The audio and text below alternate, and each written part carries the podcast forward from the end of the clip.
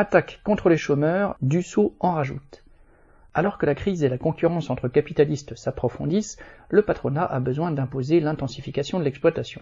Il sait qu'il peut compter sur le gouvernement et les ministres qui se relaient actuellement sur la question de l'emploi des seniors l'illustrent. Le maire, le ministre de l'économie, a agité son ouvrez les guillemets, grand plan senior, fermez les guillemets, qui, au nom de l'incitation à l'emploi des plus de 55 ans, voulait retirer aux chômeurs dépassant cet âge le droit à une durée d'indemnisation de 27 mois au lieu de 18 mois maximum pour les autres. Dussault a choisi un autre angle d'attaque tout aussi indécent, en déclarant vouloir maintenir les 27 mois d'indemnisation, mais repousser de 55 à 57 ans l'âge pour y avoir droit.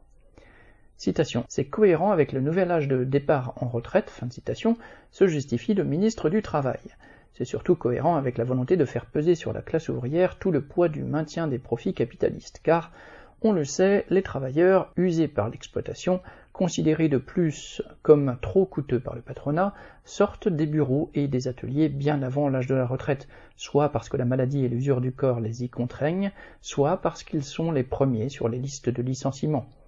D'après les statistiques de la DARES, en 2022, plus de 54% des ouvriers et employés entre 55 et 59 ans ne sont ni en emploi ni en retraite, c'est-à-dire qu'ils sont au chômage ou en invalidité.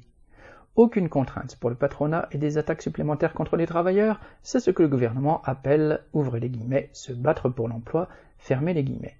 Nadia Cantale.